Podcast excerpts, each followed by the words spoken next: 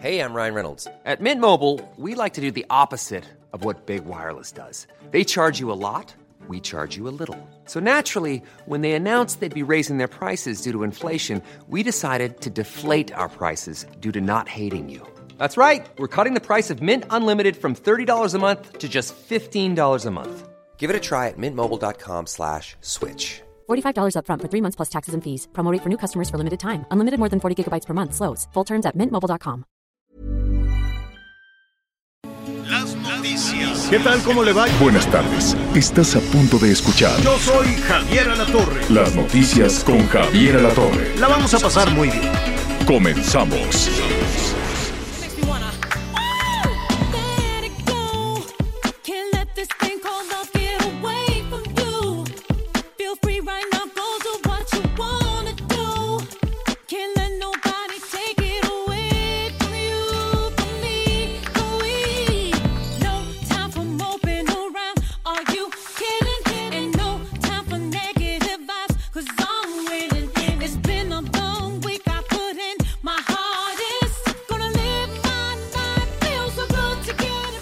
Muy buenos días, me da mucho gusto saludarlo. Qué bueno que está con nosotros. Ya estamos listos con toda la información. En unos minutos más, el licenciado Javier Alatorre, Ana María Lomelí estarán con nosotros. Por lo pronto, le quiero agradecer a lo largo y ancho del país a través de este esfuerzo que estamos haciendo desde las instalaciones de Heraldo Radio. Ya lo saben, en la segunda hora también estaremos sumándonos a otras estaciones hermanas. Así que los invito para que estén con nosotros con toda la información. Ahí estamos escuchando de fondo. El día de hoy empezamos ahí con una, con una canción diferente, Just Fine. Ahí está precisamente Mary J. Blige. Es parte del espectáculo de medio tiempo del Super Bowl, este espectáculo que se dará el fin de semana en Los Ángeles, California. ¿Cuáles son sus favoritos? Los cargadores, por supuesto, perdón, no, son eh, los carneros de Los Ángeles contra los bengalíes de Cincinnati. La verdad es que como no llegó mi equipo favorito, que son los Vaqueros de Dallas, pero por supuesto que vamos a estar viendo ahí el Super Bowl. El día de hoy estábamos leyendo por ahí unas cifras, la NBC estaba eh, cotizando 30 segundos de publicidad durante el Super Bowl número 56 está cotizado nada más y nada menos que en 6.5 millones de dólares. Eso va a costar la publicidad para cualquier empresa, para cualquier que quiera anunciar su producto durante el Super Bowl, pues eso le va a costar 6.5 millones de dólares, 30 segundos. Estamos hablando más o menos ahorita de alrededor de unos 130 millones de pesos. ¿Lo valdrá? ¿No lo valdrá? Pues dicen que es el espectáculo más visto a nivel mundial cada año. Dicen que eh, también son las finales del fútbol del fútbol soccer, en este caso de los mundiales, pero esto ocurre cuatro años solamente, cada cuatro años, y evidentemente pues el Super Bowl que ocurre cada año, mil millones de espectadores a nivel mundial, se espera que estén viendo el Super Bowl el próximo domingo, ya tiene su favorito, ya se está reuniendo, bueno pues esto será lo que sucederá en el medio tiempo, ya veo por ahí, muy guapa como siempre, Anita Lomelí que ya estará con nosotros aquí en la cabina. Hoy por la mañana el presidente Andrés Manuel López Obrador en su conferencia eh, matutina, bueno pues en esta ocasión fue en el estado de Sonora, estuvo por allá en el estado de Sonora acompañado del actual gobernador Alfonso Durazo.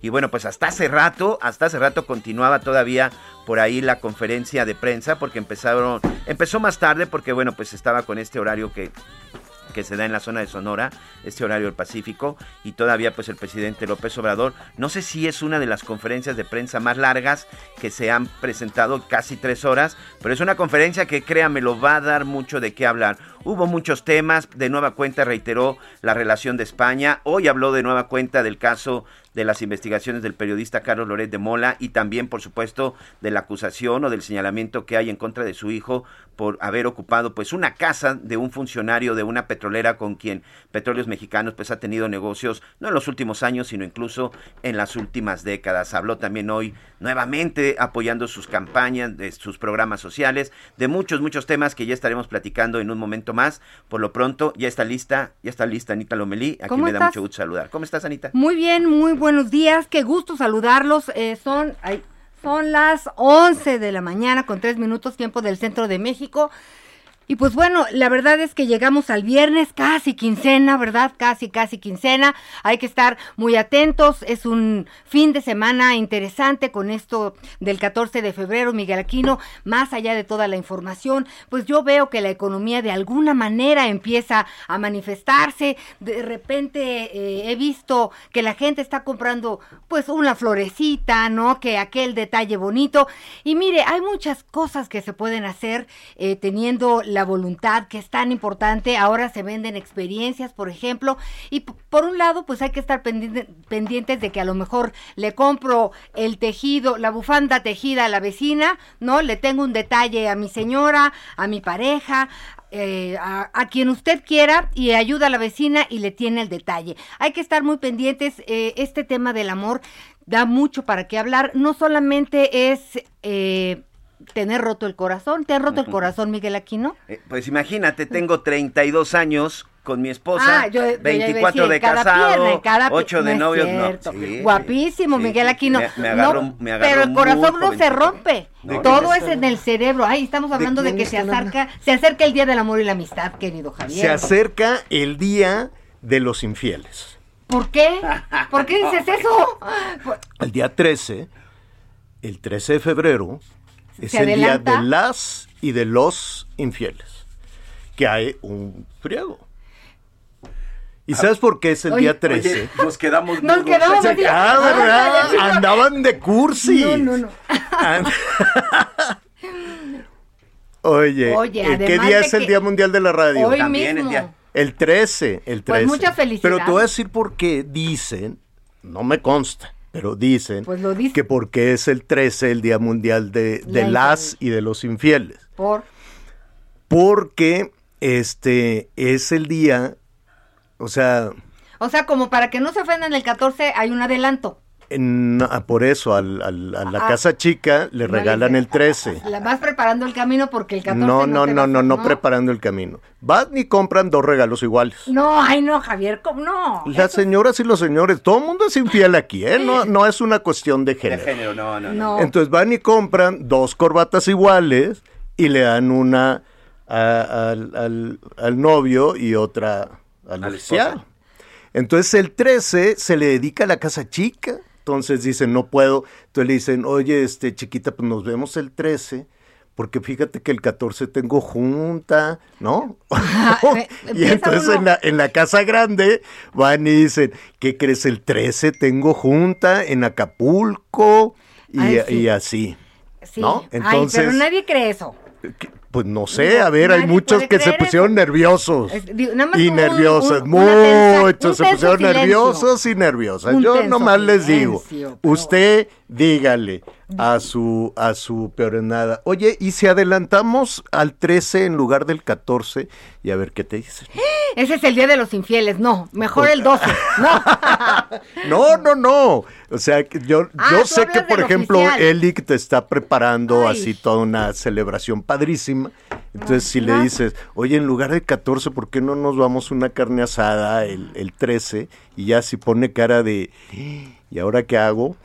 no, no es No, cierto. ay. La carne Felicidades asada, a todos. Que sea mucho amor, 13 o 14, cuando sea. La carne Cuando sea, como sea, a Oigan, celebrar me, que aquí me- estamos. me- me quedé un ratito en el viaducto platicando. Qué tráfico. Yo no, yo, no sé por qué la gente no va a la escuela, pero a todo lo demás sí. No. Qué barbaridad. Entonces me, me orillé un ratito para platicar con este unos migrantes. Había hondureños, había haitianos, había de, de, este de, pues, de varias nacionalidades También venezolanos, fíjate. ahí en el, en el escala. periférico, en el periférico, en el viaducto, en unas condiciones, este, pues sí, muy de- de- mm, pues, realmente precarias y están pidiendo lo que sea, ¿no? Dicen, pues si no me, se asoman a los coches y te dieron lunch para la oficina, pues dámelo. Entonces la gente les va dando pues lo que llevan de la comida o les dan unas monedas o les dan un poquito de ropa. Sí la están pasando mal. Sí, fíjate que eh, ya lo tendremos al rato en nuestro carrusel de estados. Eh, el día de ayer en Chiapas eh, hubo una manifestación donde hubo hondureños, hubo se- del Salvador, incluso también cubanos. Tienen siete días en huelga de hambre. Sí. Tienen siete días protestando. Ayer nuevamente se encadenaron porque hasta el día de hoy nadie los ha ayudado a resolver su situación, su situación eh, eh, legal, su situación migratoria. Yo no entiendo esa parte. Si no se van a quedar, pues ¿por qué en determinado momento pues no los ayudan como normalmente sucede y los regresas a su lugar de origen? Claro. No, Lo- lo- lo- pues sí. no, no entiendo qué es lo que sucede. El hecho es de que están ahí Hay este, una parte parados. misteriosa, porque Sí. siempre que de los 3 mil, que los 4 mil, que los 5 mil, y seguramente los encaminan hacia los Estados Unidos, pero de una manera no tan visible. Sí, seguramente. no tan visible. Este se convierte en un problema humanitario, en un problema sanitario, incluso en, en la frontera. Bueno, pues eh, eh, qué gusto saludarlos. Eh, ya estamos aquí en este fin de semana. Vamos a tener muchísimos, muchísimos este, temas, información en desarrollo para compartir, este, para compartir con, con usted. Em, qué accidente también allí en la, en la México Pachuca. ¿Qué es eso? ¿Qué mal hechos están las cosas? Que, que se derrumbe un puente, que se derrumbe un puente recién hecho y que digan, no, pues es que fue culpa de los tornos, ¿no? A ver si no salen como cuando se cayó el metro en la Ciudad de México y que fue culpa de un torno, ya no se supo nada. Y ya dicen, no, pues ya perdóname, perdóname y te doy ahí un dinero.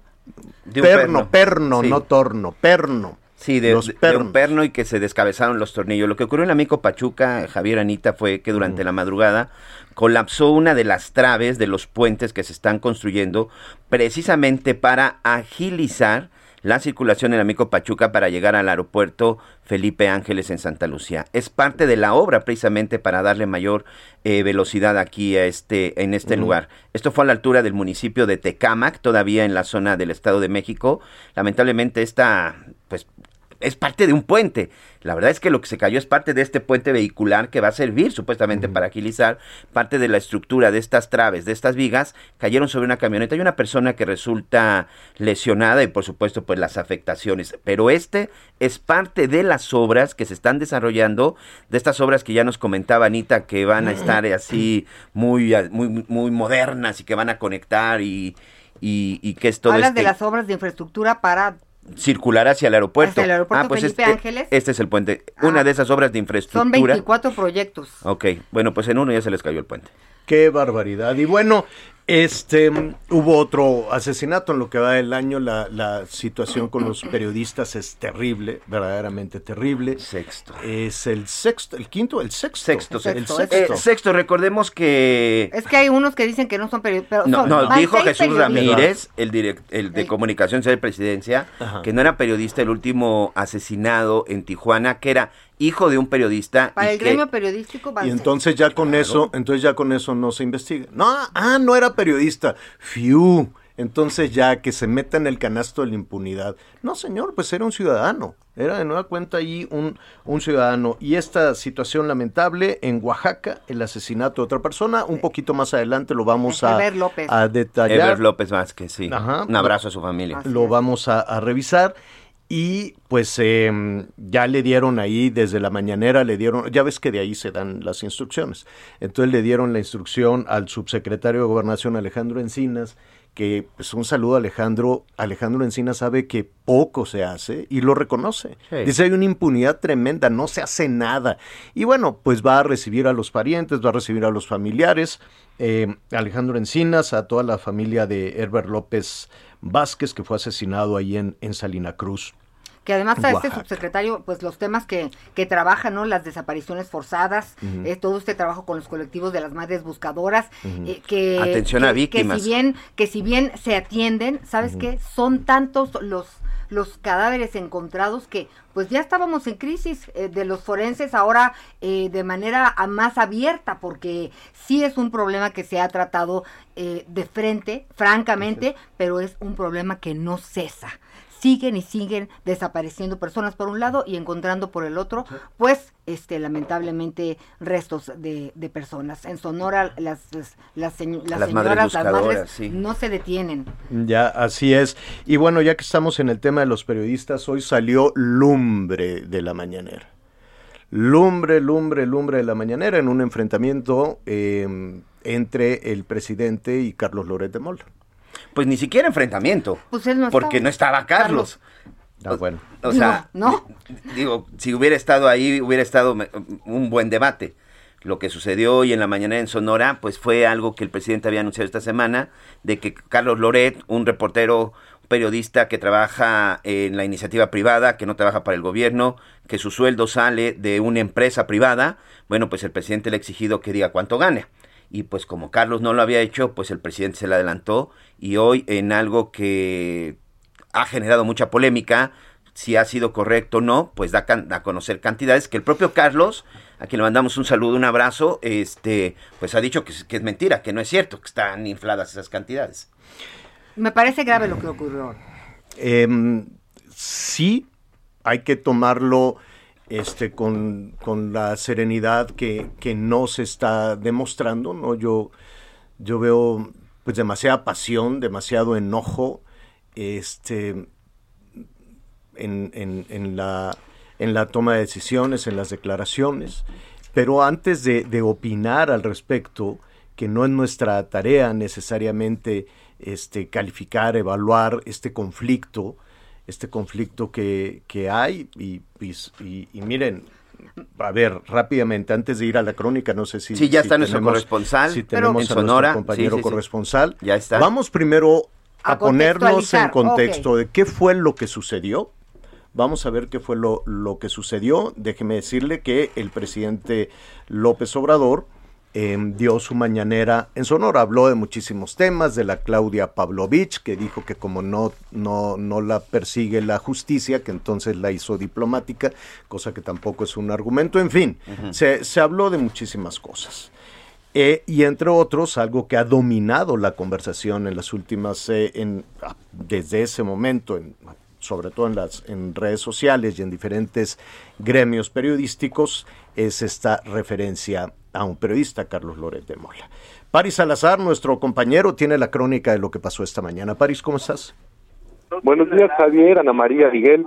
Un gusto saludarlos desde Hermosillo, Sonora, donde esta mañana el presidente Andrés Manuel López Obrador aseguró que no existen denuncias formales ante alguna fiscalía en contra de la exgobernadora de Sonora, Claudia Pavlovich. En esta conferencia matutina, López Obrador señaló que no se pueden realizar linchamientos políticos solo por denuncias públicas y que si hay pruebas se deben presentar ante las autoridades. Explicó que propuso a Claudia Pavlovich como cónsul de México en Barcelona porque trabajaron de manera coordinada y sin diferencias. Indicó que en el Senado de la República habrá oportunidad de que se debata el caso cuando se discuta este nombramiento. Reveló que Claudia Pavlovich no ha rechazado este nombramiento de cónsul. Escuchemos al presidente López Obrador. Como usted mismo lo está mencionando, son apreciaciones. Nosotros no tenemos ninguna denuncia formal en contra de la exgobernadora. Que yo sepa, la Fiscalía no ha turnado ningún caso al Poder Judicial. Entonces no podemos nosotros hacer a un lado a nadie En otro tema, López Obrador exhibió supuestos, supuestos ingresos de 35.2 millones de pesos anuales del periodista Carlos Loret de Mola, quien junto con la Asociación Mexicanos contra la Corrupción presentaron un reportaje en el que el exfuncionario de la empresa Baker, contratista de Pemex, rentó una casa en Houston a la esposa del hijo mayor del presidente. Escuchemos al presidente López Obrador. llegan a Palacio Nacional a entregarme informes. Entonces me entregaron un informe, nada más voy a solicitarle para darle trabajo también al Instituto de la Transparencia, que cobran y no hacen mucho, que digamos, porque fueron de estos aparatos que crearon para simular de que se combatía la corrupción. Ya saben que yo tengo diferencias también con ellos, ¿no? Pero eh, formalmente les voy a pedir que este, soliciten al SAT Hacienda para que me certifiquen los datos. Pero para que la gente tenga una idea, que me da hasta pena si lo comparamos, porque eh, gana más que yo, pero me da pena porque yo gano muchísimo si se compara con lo que gana la mayoría del pueblo de México. ¿Ustedes creen que es porque se trata de un periodista de altos vuelos, muy inteligente, un buen escritor? No, es por golpeador. También en la conferencia matutina, el presidente López Obrador dijo que todos los grandes luchadores sociales han sido perseguidos y difamados por su actuación y que también son víctimas de la traición. Dijo que ser transformador es estar dispuesto a actuar con rectitud y que esto es un apostulado. Escuchemos al presidente López Obrador. Y les molesta que los jóvenes tengan becas y les molesta mucho que tengamos el programa Jóvenes Construyendo el Futuro, porque para ellos son ninis que ni estudian ni trabajan, son flojos. Eso es populismo, eso es paternalismo, esa es su concepción. Y se olvidan que las religiones, todas, y desde luego el humanismo, pues tienen como principio básico el amor al prójimo y la justicia. Uno de estos representantes de los movimientos religiosos más importantes del mundo, Jesús Cristo, fue crucificado por defender a los pobres. En estos momentos, el presidente López Obrador ya se traslada a Yécora para sostener una reunión con autoridades de la Sierra de Sonora y Chihuahua, un recorrido que será cinco horas de ida y cinco horas de regreso para dormir esta noche en Hermosillo, Sonora. Javier, Ana María, Miguel, esa es la información que les tengo. Gracias, París. Gracias y estaremos ahí pendientes de el resto de la gira por eh, Sonora. Saludos a Sonora también. Bueno, sí fue muy polémico esta, esta situación, sobre todo a través de redes sociales. Se ha convertido en una, en una tendencia de, de la conversación. Hay diferentes periodistas que han hecho también sus comentarios a través de, de sus programas de las redes sociales. O sea, sí fue, fue realmente pues, eh, ¿qué te diré? Mira. Una de las mañaneras más fuertes que, que- que se han registrado. ¿Qué dice, por ejemplo, nuestro compañero amigo Sergio Sarmiento? Él cita eh, las palabras, ¿no? Destaca las palabras del presidente. Dice, no gana eso por inteligente, hablando de, de que se reveló, yo no sé si hay privacidad. Sí, sí debe haber privacidad de acuerdo a la ley, ahorita se los, se los comento. Dice, no gana eso por inteligente, se refiere el presidente al periodista. No gana eso por inteligente, lo gana por golpeador. Voy a pedir que me digan si paga impuestos. Esto lo hago no por algo personal, sino para acabar con la corrupción en México. Es Andrés Manuel López Obrador sobre Carlos Loret de Mola. Y rápidamente, em, ¿qué dice em, también la, la ley al respecto? Bueno, pues la ley te- tiene que proteger la Constitución en su artículo 16. De acuerdo a lo que también se ha dicho en las redes sociales, es que toda persona tiene derecho a la protección de sus datos personales. Y cuando se revelan los datos personales de un ciudadano, la autoridad pues está también incurriendo en una falta. Mira, yo creo que es importante, ¿no? Que, como dice el presidente, tenga su derecho de réplica. Pero a mí me parece un tema muy serio utilizar el aparato de gobierno para señalar, en este caso, a reporteros y ventilar datos personales. Esto sí me parece que es un tema que hay que analizar porque legalmente, ya no vámonos a las opiniones, sí, ahí me parece que hay un problema. Pues eh, así le digo que estuvo de... Híjole, se soltaron los demonios ya desde hace tiempo. Desde hace tiempo eh, hay un, estado de ánimo, ¿qué le diré? Un estado de ánimo pues un tanto negativo, no hay enojo, hay eh, en las declaraciones y si somos honestos, desde hace muchísimo tiempo, ¿no? El país ha- cada vez se ha polarizado más, se dividen más las opiniones.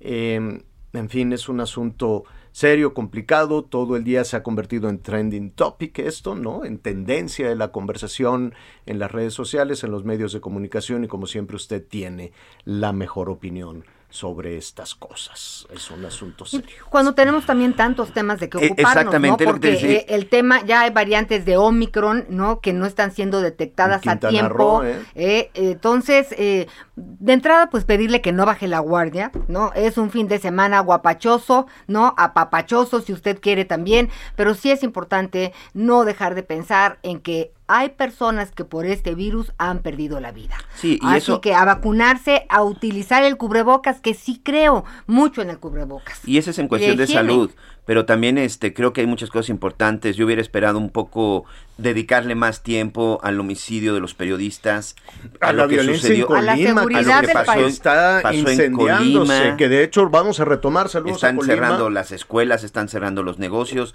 la gente está aplicando un autotoque de queda para no salir. Es decir, creo que hoy hay cosas más importantes.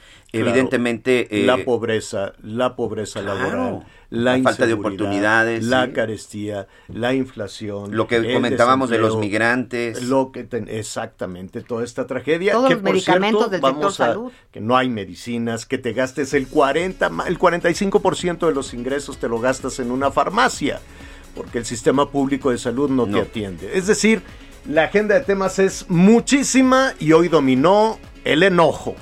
Vamos a hacer una pausa y regresamos de inmediato.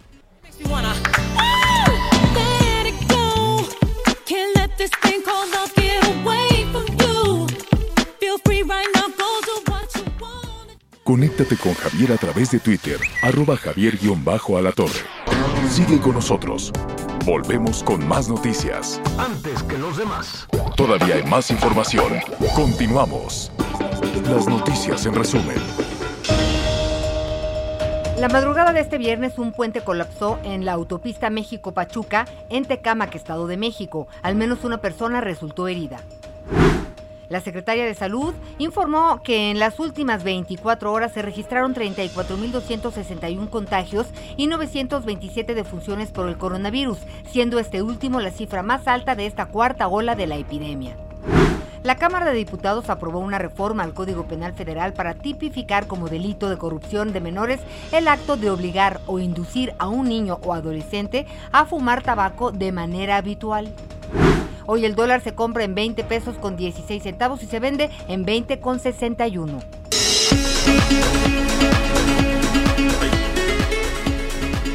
Bueno, eh, la empresa Twitter dice tenemos problemas Houston, ¿no? Entonces que a los usuarios, si usted está batallando con sus con sus mensajes y demás, dice acá eh, el reporte, el reporte de los usuarios de Twitter que tienen problemas desde las 12 eh, y cuarto, tiempo del este allá en los Estados Unidos, dice que serían las 11 y cuarto acá en México. Em, el sitio de seguimientos dice que se, pues sí, que está la red caída.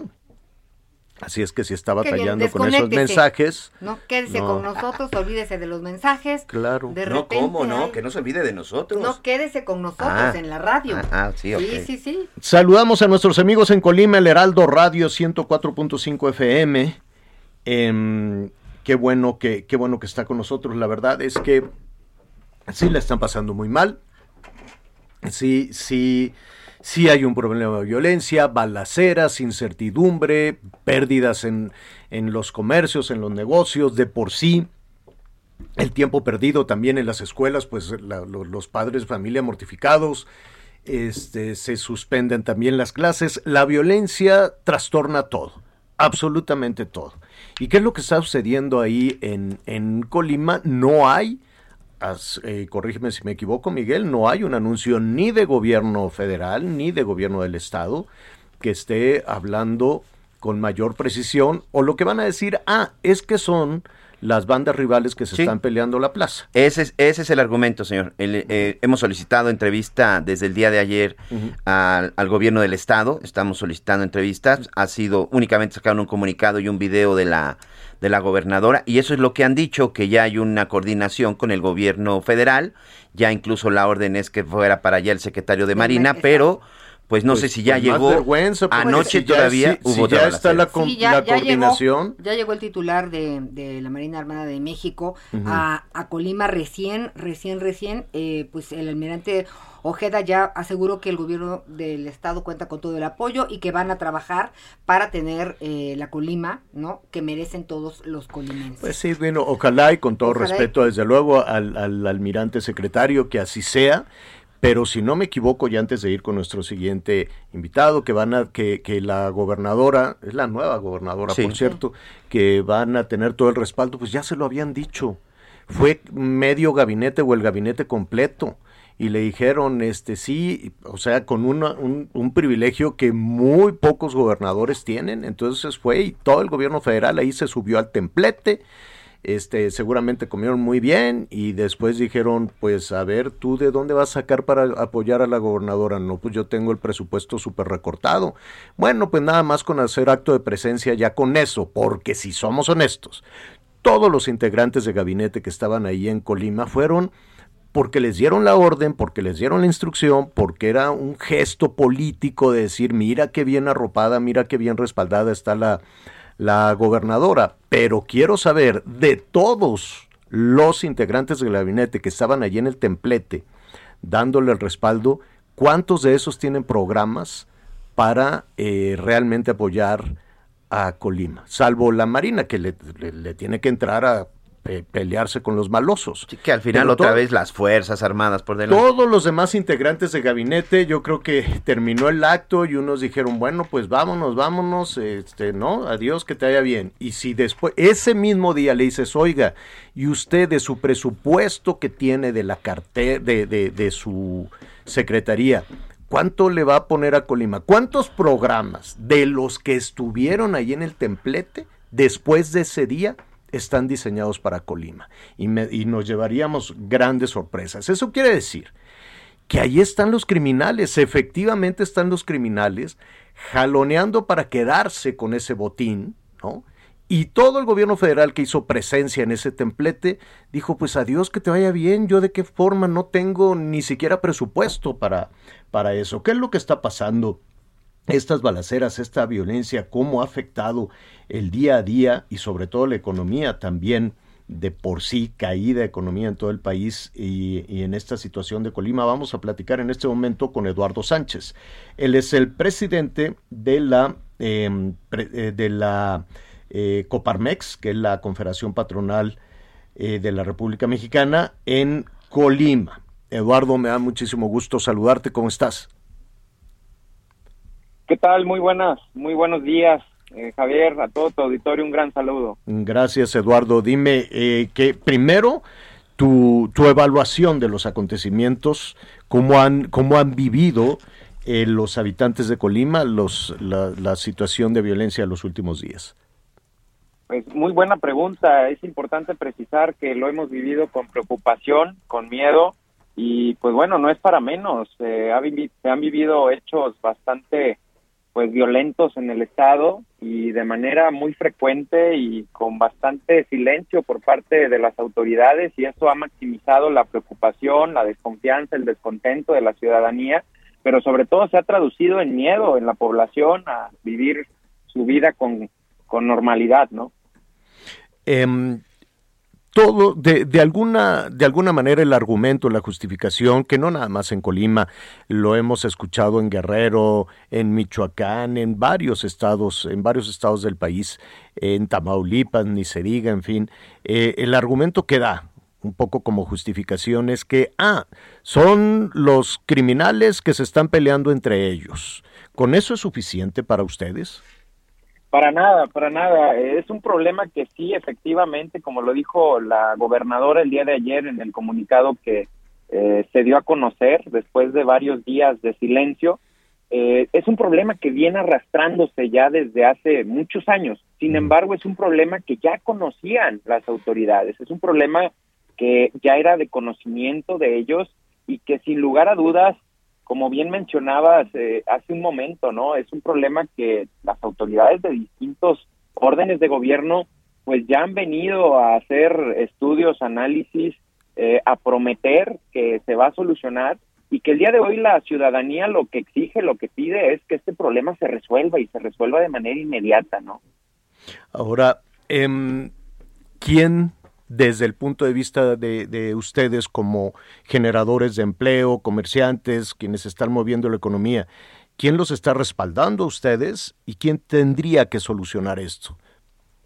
Bueno, desde el punto de vista del sector empresarial, eh, siendo principales afectados junto con toda la ciudadanía, toda la población, pues consideramos que quienes tienen la facultad y la responsabilidad de solucionar y solventar un problema de esta naturaleza son quienes gobiernan el Estado, son sus gobernantes. Y en ese sentido, para nosotros es muy claro el que hoy el gobierno del Estado, en coordinación con el gobierno de México y con todas las instituciones con las que ya han venido y han salido a comunicar que están trabajando y que están gestionando esta estrategia de seguridad, hoy lo que pedimos son resultados y también eh, nos ponemos a su disposición y a, y a su servicio en contribución de poder sumar lo que desde nuestras manos podamos contribuir para solucionar esta problemática. Ya. Oye, dime, dime algo, Eduardo. Estamos platicando con Eduardo Sánchez García, presidente de la Coparmex Colima. Eh, ¿Les ha afectado en, en, el, en la actividad comercial? Eh, entiendo que algunos, eh, por ejemplo, algunos almacenes, algunos supermercados deciden cerrar antes. Eh, ¿Qué pasa con los pequeños ne negocios? ¿La gente sale? ¿La gente sigue consumiendo? No, no, es, es muy lamentable que estos últimos días, hablándote puntualmente, los últimos cinco días, se ha modificado los horarios de los comercios, de los negocios. Después de las nueve de la noche, es muy, es muy lamentable que la ciudad está paralizada completamente, eh, derivado a los eventos que se han estado dando. Y esto, claro que se traduce en dos cosas muy puntuales. Desde, desde el sector empresarial, eh, tenemos muy claro que uno, las afectaciones en el flujo económico del Estado son, son claras, son severas, y por otro lado también la percepción de seguridad que se tiene, ¿no? El incentivo para invertir, para generar empleos, para voltear a ver a Colima como una entidad que garantice el Estado de Derecho, que garantice el cumplimiento de la ley, pues eso se ve completamente afectado, ¿no? Y en ese sentido, por supuesto que en el sector empresarial, pues somos observantes Claro. de el daño que se está ocasionando y a su vez insistentes en que se solucione y podamos juntos eh, Oye. darle la vuelta a esta situación. Eh, eh, Eduardo, por ejemplo, va- va- vamos a ejemplificar un poco. Hoy es viernes, habrá quienes estén celebrando con, con sus parejas ya desde hoy o mañana. ¿Hace cuánto que no sales tú a cenar, a tomar una copa, a comer con la familia? Estos últimos días no ha sido posible, estos últimos cuatro o cinco días no ha sido posible porque existe ese miedo, ese temor derivado a la cantidad de elementos tanto de la policía como de la marina, pero también derivado a que en avenidas principales y en lugares lugares muy concurridos pues se han suscitado eventos muy lamentables donde Claro, gente Las, bala- las bala- balaceras, ¿no?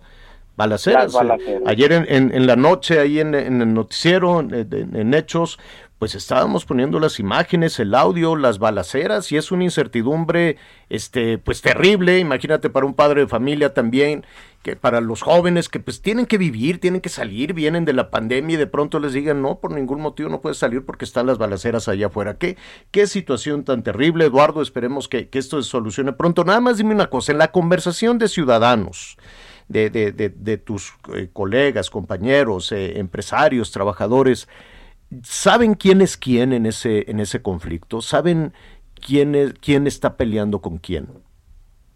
Se dicen muchas cosas, se dicen muchas versiones, creo que hay mucha información allá afuera. Sin embargo, lo que nos queda claro es que hay un conflicto y que el día de hoy eh, se tiene un gran soporte y un gran apoyo por parte del gobierno de México, el gobierno del Estado, y que hay muchas personas involucradas en la solución. Hoy queremos resultados y Claro. tenemos toda la disposición de colaborar y coadyuvar porque ya ha sido mucho el tiempo que ha, ha persistido esta problemática y esperamos y confiamos Sí, en que hoy sí y nos- porque, se nos porque den esos tampoco, tampoco es argumento que es una herencia, ¿no? Sino para que el que no quiera ver visiones que no salga de noche. Quien hace campaña, quien levanta la mano, quien garantiza que va a llevar la seguridad y el desarrollo del Estado, no es que venga de otro planeta o que venga de... Viven ahí, saben lo que ahí sucede como para, como en Zacatecas, ¿no? Que se, que se dicen sorprendidos, qué barbaridad, esto es herencia de Calderón. Bueno, entonces, ¿para qué levantas la mano? ¿Para qué dices que puedes garantizar la seguridad de, de las personas? Yo creo que a estas alturas del partido no es justo eh, eh, refugiarse en el argumento de esto, eh, esto es cosa del pasado. Ya lo sabían. Y a, creo. a mí lo que me preocupa también sobre sobremanera es la violencia intrafamiliar. ¿Hasta cuándo van a poder salir las familias? ¿no? Ah, en sí. pandemia, encerrados, ahorita encerrados en Colima Claro. por esta situación, los niños sin ir a la escuela, las personas sin poder trabajar. ¿Cuánto van a aguantar? Pues esperemos que sea rápido, como bien este señalas Eduardo, ya la Marina, ¿no? Ya fue la Marina, ¿no? ahí Ya está. de nueva cuenta se lo encargas. la gobernadora están Pues ahí sí, trabajando, pero, te- pero se lo tienes que encargar a la Marina. Entonces, ¿para qué levantas la mano? ¿Para qué dices yo puedo? Si eh, eh, eh, a, la, a la hora de, de- de enfrentar una situación tienes que voltear a la Ciudad de México y que esté ahí todo el gabinete a tomarse la foto y luego se vayan. Esperemos desde luego que esto se solucione rápido porque Colima, independientemente de que es una de las grandes entradas del Pacífico, es una de las grandes entradas, la economía que se mueve eh, en Colima en muchísimos aspectos, no nada más en, en- en el terreno de las mercancías, también en la agricultura y además un estado bellísimo, que no se lo merece, Eduardo. Estaremos ahí muy, muy cerca de ustedes. Claro que sí, claro que sí. Muchísimas gracias y un saludo a todo tu auditorio. Gracias, es Eduardo Sánchez pues, de Coparmex Colima. Qué, qué- qué cosa, ¿no? Después Nada de más- dos años de esta Nada más para eh, ir a- ya al siguiente tema de Oaxaca, que también es algo alarmante. Entre las cosas que ayer decía la gobernador, que por cierto, una mujer muy joven, con, con- una empresaria. una joven. empresaria que tiene más experiencia en eso que en la política, con una cara preocupadísima. eh, Pues sí. Ella decía, ¿qué es lo que es- ha estado sucediendo? Es la explicación de la gobernadora. En recientes fechas se han dado una serie de enfrentamientos entre al menos dos organizaciones criminales, grupos que hasta hace poco eran aliados y han comenzado una disputa interna. Textualmente lo que dice la gobernadora. Yo me quiero eh, quedar con una parte. Ella sabe que hay grupos que están operando en su estado. Ella sabe que hay grupos que tienen el control de su estado y que tienen el poder en determinado momento de crear esta psicosis. Aquí, lo, aquí el problema es qué está pasando con las fuerzas del Estado. Policías de los municipios involucrados, de los estados involucrados, han dicho, no tenemos el armamento, el personal, ni mucho menos la infraestructura para poder enfrentar a estas organizaciones del crimen organizado. Pues, Yo sí, solamente lo quiero dejar de esa manera. Una que gobernadora que reconoce pero- pero esa operación. Que debe ser talentosísima y Sí que apenas es, está muy iniciando. trabajadora, pero- y, que, y que debe tener todo el entusiasmo para, para salir adelante. Y de esto que, estás diciendo y del entusiasmo, mira, este año va a haber elecciones en seis estados. Y andan con la marrana suelta muchos candidatos y candidatas, porque les pegan el ego, ¿no? Porque dicen, ay, soy el candidato, ay, soy la candidata. Superada la situación del ego, yo creo que todos los candidatos y todas las candidatas de los seis estados que están en juego en este país tienen que reflexionar seriamente si tienen el talento, si tienen la habilidad y si tienen la capacidad para gobernar y no llamarse a la sorpresa después Claro. que digan, a ver, ¿con qué cuento? Realmente, o sea, a ver, ¿es usted el candidato o usted la candidata? Los de, que, de, de todos los estados donde habrá elecciones, Tamaulipas, Quintana Roo, Hidalgo, en fin, evalúen. Yo, yo creo que los candidatos tienen que decir, a ver, ¿qué, ¿con qué cuento para acabar con la inseguridad? Así es. Y si no tienes herramientas para acabar con la inseguridad, no te metas en ese berenjenal. Oye, y, ¿No? y- y vamos a Oaxaca, precisamente Vamos un estado donde pre- también va a haber elecciones, y hay una violencia. Eh, exactamente, y, y, bueno, hubo el sexto asesinato del año, para el gobierno federal dicen que es el quinto, es el sexto asesinato, y ahí quien nos cuenta qué fue lo que pasó es Roosevelt Rasgado, nuestro compañero corresponsal del, Hera- del Heraldo. Roosevelt, ¿cómo estás? Javier, ¿qué tal? Buenas, bu- buenos días. Y sí, lamentables los hechos que han ocurrido aquí en el puerto de Salina Cruz, Oaxaca. El comunicador Eber López Vázquez, director del portal Noticias Web, fue asesinado la noche de ayer, alrededor de las 7 de la noche, en el pleno centro de la ciudad y puerto de Salina Cruz, en un ataque armado. Los hechos ocurrieron en la avenida Manuel Ávila Camacho, donde el periodista Eber López tenía una oficina que recién pues, estaba habilitando para su portal. Hasta este lugar llegó un grupo armado que abrió fuego contra el comunicador para después darse a la fuga en una camioneta blanca. Según testigos, tras los disparos que le arrebataron la vida al periodista, hubo una persecución por parte de la Policía Municipal de Salina Cruz, quienes lograron la detención de dos personas y aseguraron la unidad en la que se trasladaban. Luego de los hechos, el lugar donde fue ejecutado el reportero Eber López fue acordonado y se desplegó un operativo de seguridad por parte de las distintas corporaciones policíacas. Los restos del periodista Javier están siendo eh, velados en su domicilio en estos momentos en Salina Cruz y se tiene programado que su sepelio se lleve a cabo para el día de mañana sábado. En un comunicado, la Fiscalía General del Estado de Oaxaca dio a conocer que ya investiga a las dos personas detenidas por su probable responsabilidad en el homicidio del periodista. Se trata de Ricardo G.R. y Ricardo S., quienes este último sería pues, hermano de, de la ex agente municipal de las Salinas del Marqués, una localidad perteneciente al municipio de Salina Cruz, donde pues hay que destacar de que en esta localidad, en este mes, habrían elecciones eh, locales para nombrar a agente ¿Y eso, municipal. y esa, hay una línea de investigación en ese sentido que lleve a esta funcionaria? Fue Uno de los detenidos precisamente es, es su hermano, Ricardo, eh, uno de los detenidos de las ejecuciones de, de, la- ejecución de anoche. Y sí, de hecho hace dos días eh, nuestro compañero Ever había publicado una nota en contra de la exagente municipal de las Salinas del Marqués, Arminda Espinosa Cartas, donde denunciaba pues, sobre la pretensión de la exfuncionaria municipal de continuar en el cargo por tres por tres años más. De hecho, Noticias Web, quien, eh, quien de, de lo cual era, era era director Ever, publicó las denuncias de los trabajadores de la obra de Rompeolas, es un proyecto del gobierno federal que se lleva a cabo en Salina Cruz, que están siendo estaban siendo amenazados de votar por la exagente municipal que a toda costa, según eh, las letras de, de Ever, así textualmente decía que a toda costa pues se quería o se quiere reelegir.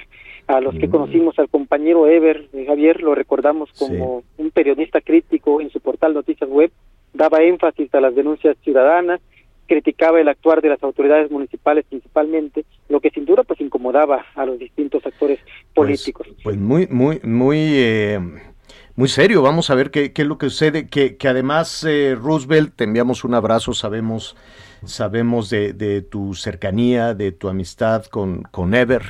eh, Un gremio muy unido en esta, en esta región de Oaxaca, en esta región de, de- del país. Em, ¿Qué han comentado ¿Qué, en- en- en- entre ustedes, los más cercanos a, a Ever?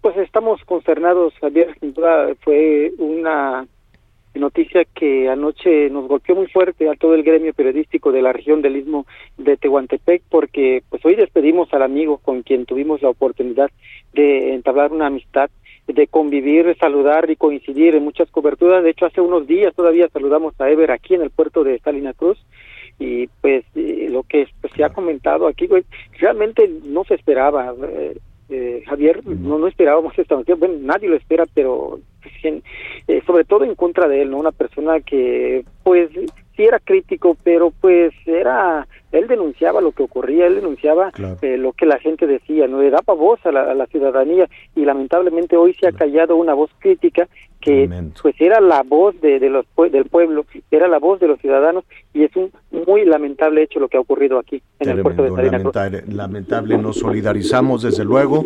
Este, con todos ustedes, estaremos cerca de lo que de lo que venga con las investigaciones, hay por lo pronto estos dos detenidos y también saber qué dice Arminda, Armida, ¿es Armida Espinosa o Arminda Espinosa? Arminda Espinosa. Arminda, ¿qué dice Arminda Espinosa eh, después de la detención de su hermano y después de pues de, de- de esas eh, denuncias y de esas eh, amenazas alrededor del periodista hoy hoy asesinado, un asunto lamentable. Estaremos ahí al tanto contigo. ¿No, no ha dicho nada Arminda Espinosa? No, hasta el momento no no no ha hecho ninguna declaración. Ni, ni ha escapado y sigue sigue ahí, no no no se ha ido. Eh, Pues desconocemos realmente, Javier, no nos hemos acercado a las harinas del Marqués, pero me imaginamos, nos imaginamos que sigue, sigue en la localidad. Y sí, de hecho, ni las autoridades municipales de Salina Cruz tampoco se han eh, manifestado al, al respecto. La fiscalía sí emitió un comunicado Pues mira, donde da a conocer O sea, que se da- que ya se pronunció, ya se pronunció el presidente, ya están trabajando en El la propio gobernador, el- ¿eh? el- Murad ayer también el, subió el gobernador Sí. y el eh, y, y ya el subsecretario de gobernación está sí, sí. reuniéndose con, con la familia de Ever. Por lo menos se tendría que saber en dónde están estas personas, Arminda, y qué dice la autoridad municipal, ¿no? Pero, pero bueno, estaremos ahí cerca de la, de la investigación. Te enviamos un abrazo, Roosevelt, y muchísimas gracias. Gracias, Javier, Anita. Gracias a Un todos. abrazo. Gracias, Abrazo. Roosevelt, gracias. Gracias. Gracias. Bueno, eh, mm, aprovechamos para saludar a nuestros amigos en Oaxaca. Eh, ¿Cuándo es la Guelaguetza? Pues la que la, sí va a ver. Pues debe- Pues vamos en- a ver. El, último, el último año, fue virtual, sí, ¿no? Sí, sí, el, Ah. el último año fue... fue último Que quieren- año no- fue- nuestros amigos que nos escuchan allá a través del Heraldo Radio 97.7 de la FM y en Tehuantepec el Heraldo Radio 98.1 de la FM. Les enviamos un, un saludo. Qué pena, qué tristeza lo que está sucediendo eh, eh, con, con los medios de comunicación. Eh, y también lo hablábamos aquí eh, respecto a los Sí, fue agresiones que hay para, para los eh, eh, personajes que entran a la política, ¿no? Veíamos también eh, hace- Julio, con- señor. En Sí, julio. Julio, la la mitad de año. Ah, entonces todavía falta. Este, con Etelec hablábamos de, de cómo algunos caciques, como algunos eh, personajes perdidos allá en la impunidad y señalando al crimen organizado, pues también cometen una serie de fechorías. Entonces habrá que estar pendientes de la investigación. Vamos a los anuncios.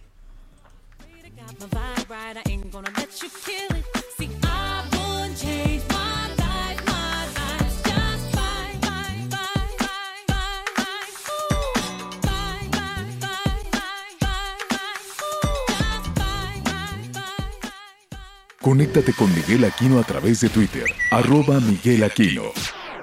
Toda la información antes que los demás. Ya volvemos. Heraldo Radio. La HCL se comparte, se ve y ahora también se escucha. Hey, I'm Ryan Reynolds. At Mint Mobile, we like to do the opposite of what Big Wireless does. They charge you a lot, we charge you a little. So naturally, when they announced they'd be raising their prices due to inflation, we decided to deflate our prices due to not hating you. That's right. We're cutting the price of Mint Unlimited from $30 a month to just $15 a month. Give it a try at mintmobile.com slash switch. $45 upfront for three months plus taxes and fees. Promo rate for new customers for limited time. Unlimited more than 40 gigabytes per month. Slows. Full terms at mintmobile.com. ¿Qué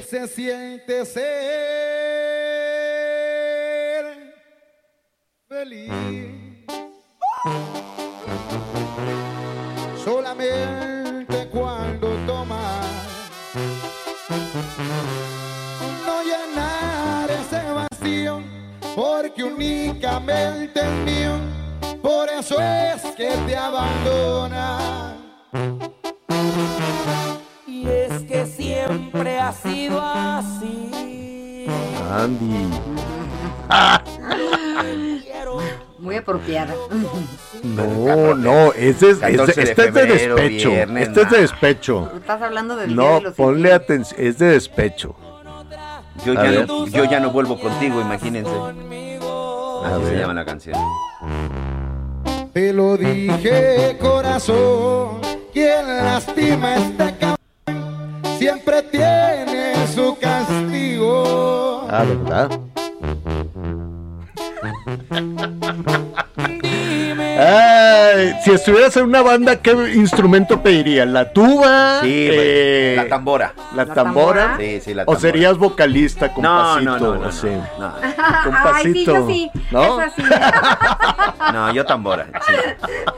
Tú también lo harías muy bien. Ay, ay, ay, es tarde de viernes, bendito sea Dios, porque qué, qué semana tan, tan complicada. Para quienes están sumando, estamos entrando a la segunda parte del programa. Muchísimas gracias por, por acompañarnos. No sabe, la primera parte estuvo así, intensona, intensona. Estuvimos ahí tratando todos estos temas. Salió lumbre de la mañanera, salió lumbre de la mañanera. Ya al ratito vamos a, a retomar este también. Algunos temas, porque terminó casi Al- cuando nosotros empezábamos. Tres horas, tres horas. Sí, sí, desde, Sonora De fue la más largas, Estuvo de las más larga, largas y aderezada la más por- polémica, yo creo. Sí, aderezada por el enojo y demás, para quienes nos sinta- están este, sintonizando. Al rato vamos a comunicarnos allá a Hermosillo con este nuestro compañero Paris Salazar, que está ahí cubriendo todo este tema de, la Twitter, mañanera. Oye, la oye, que por cierto, nerviosa. estaba revisando la agenda presidencial del por qué eh, fue a Sonora y fue a revisar un par de obras importantes para el gobierno federal.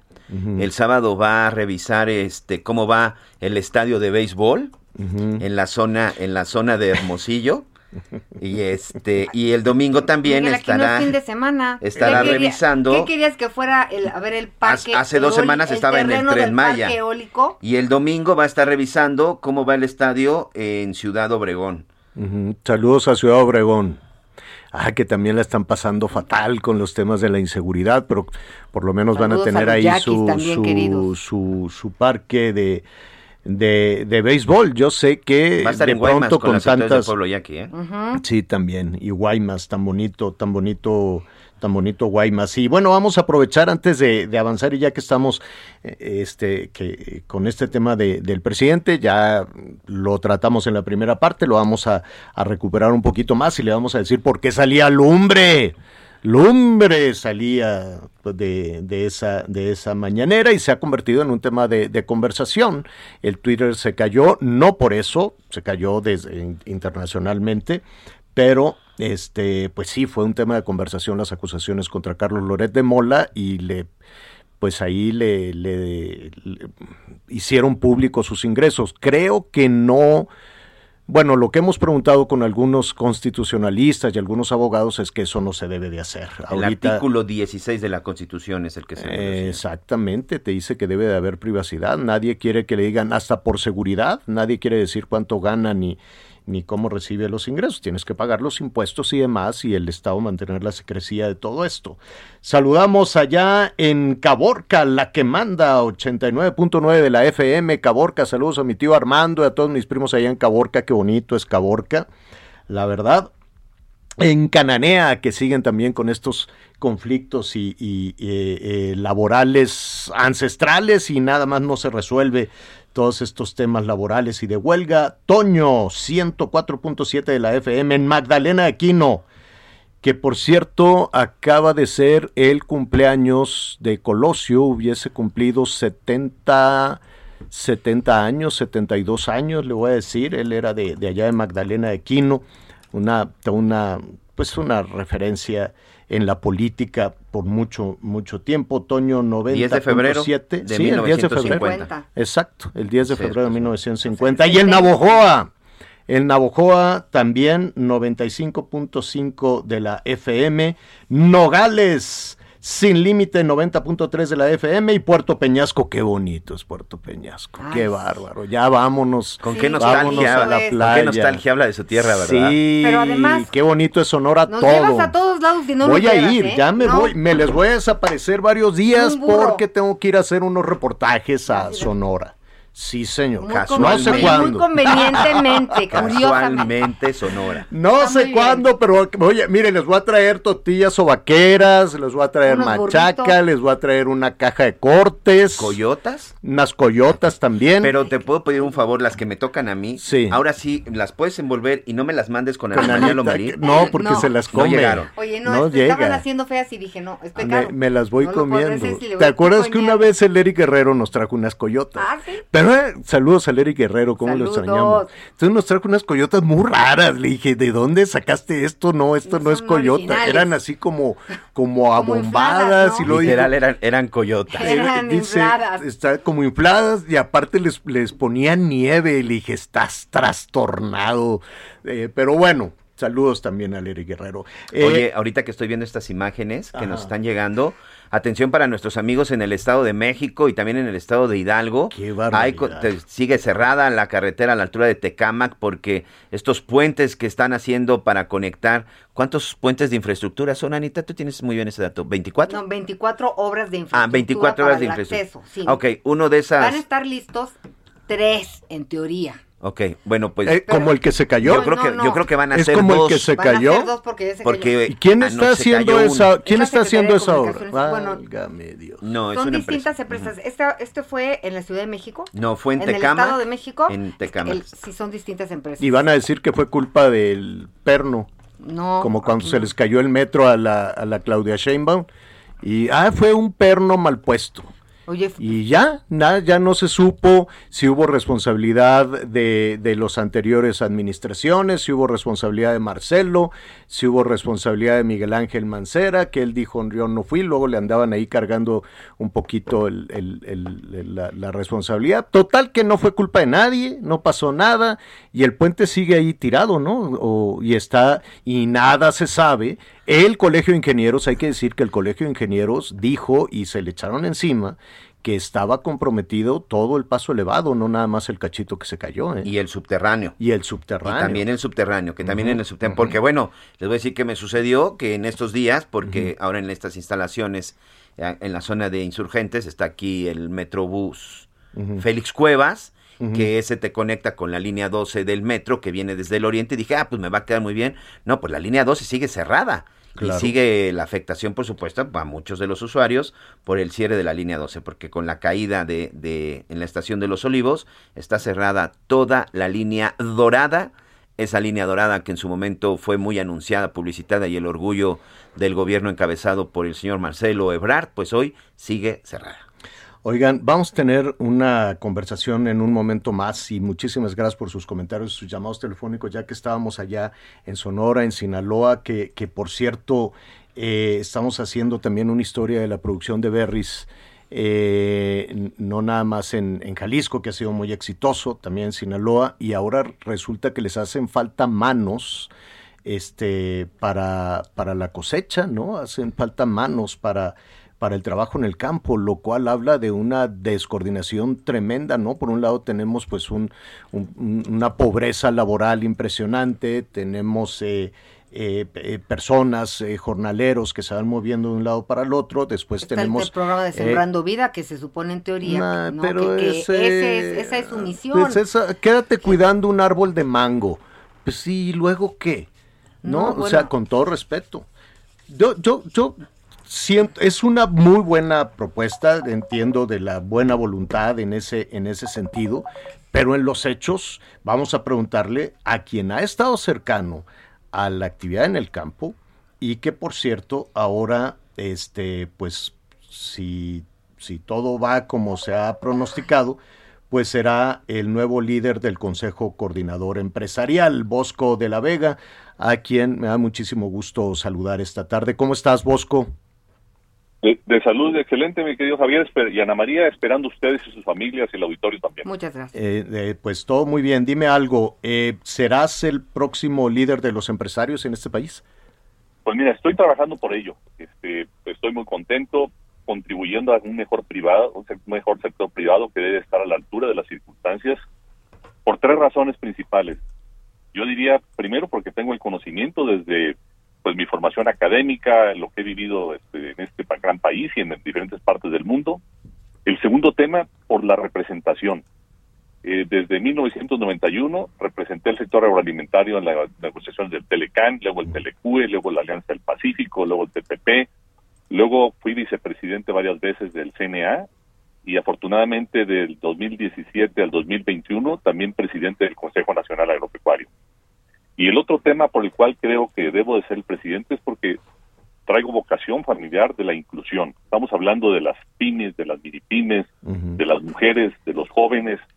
A mí me dolió mucho eh, la muerte de 300 mil gentes en las cifras oficiales, pero alrededor de 560 mil son las reales, pero también los cientos de miles de muertes de empresas que tienen nombre y apellido y que hay que atender y que la iniciativa privada debemos de estar a la altura de las circunstancias este, en esta segunda parte del sexenio. Yo le agregaría, Bosco, a, estos argumentos que estás dando, que también es importante tener una visión de la actividad económica, de la actividad laboral y empresarial que no sea desde el zócalo, desde la Ciudad de México, que no estarse viendo el ombligo, sino alguien que tenga una visión eh, pues mucho más generosa de la diversidad empresarial en este país.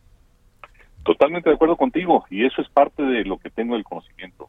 Nací en Sinaloa, estudié en Monterrey, trabajé en Baja California, luego Jalisco, luego México, viajo por toda la República, me dedico a temas agroalimentarios, conozco mi país, conozco la pobreza y la riqueza de terceros, pero sí a la iniciativa privada nos falta hacer más crítica, no la de confrontación, pero no la del sometimiento también. Una tercera vía que sea conciliadora, con datos duros, pero poniendo líneas rojas por el bienestar y futuro del país. Pongamos un ejemplo. Eh, yo viví el Telecan y hoy por hoy el mejor activo que tiene México se llama Telecue. Y el Telecue junto con el TEMEC son los dos tratados con América, Norteamérica y con Europa que hoy por hoy nos dan la seguridad que el país tiene viabilidad. No hay por qué lastimar esos tratados, hay que cumplir los compromisos. Eh, el tema de energía hay que cuidarlo también, el tema eléctrico también, son temas de competitividad. El mundo, como bien saben, está Norteamérica, está Europa, pero ya está el nuevo bloque de la ruta de la seda en Asia. Entonces, si queremos empleos para nuestros jóvenes, poder atender la salud, atender la seguridad, necesitamos un sector privado fuerte, propositivo, claro, que sepa definir líneas rojas, pero siempre negociando con el gobierno por el futuro de este gran país, Javier. Ujú. Ahora que, que estás hablando de encontrar una línea conciliatoria, eh, la verdad es que en varias ocasiones, eh, más allá de los discursos y, y más allá de los acuerdos que se puedan anunciar, pues hemos visto salir a Carlos Salazar, a Carlos Salazar Lomelí de, de, de- Palacio de Palacio Nacional, pues un poquito desencajado o, o, no caminando sin, sin, sin, sin mucho ánimo y eso pues te hace adivinar que la relación o que los acuerdos no han sido lo más lo más generosos posibles.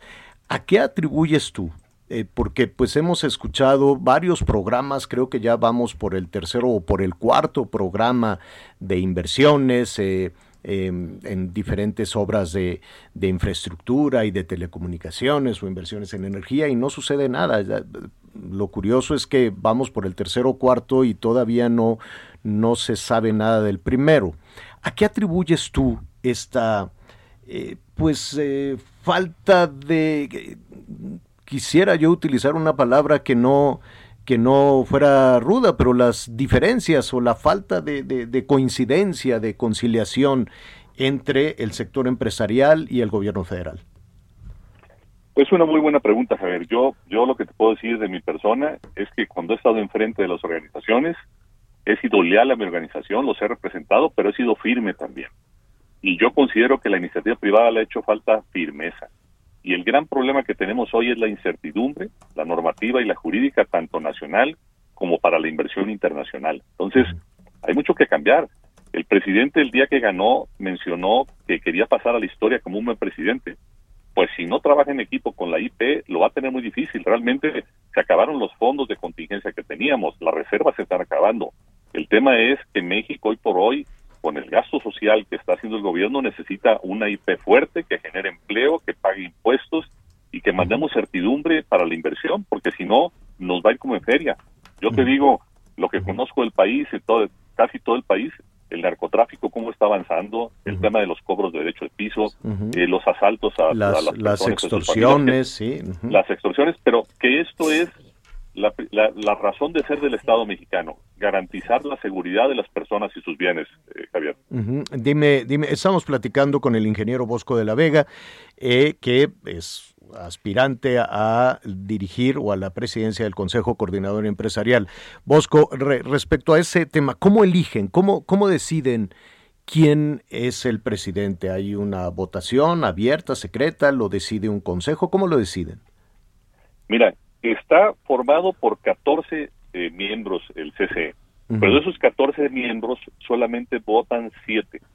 El CNA, de Agricultura, Coparmex, Patrones, Consejo Mexicano de Negocios, Seguros, Bancos, Cámara de Comercio y Concamín.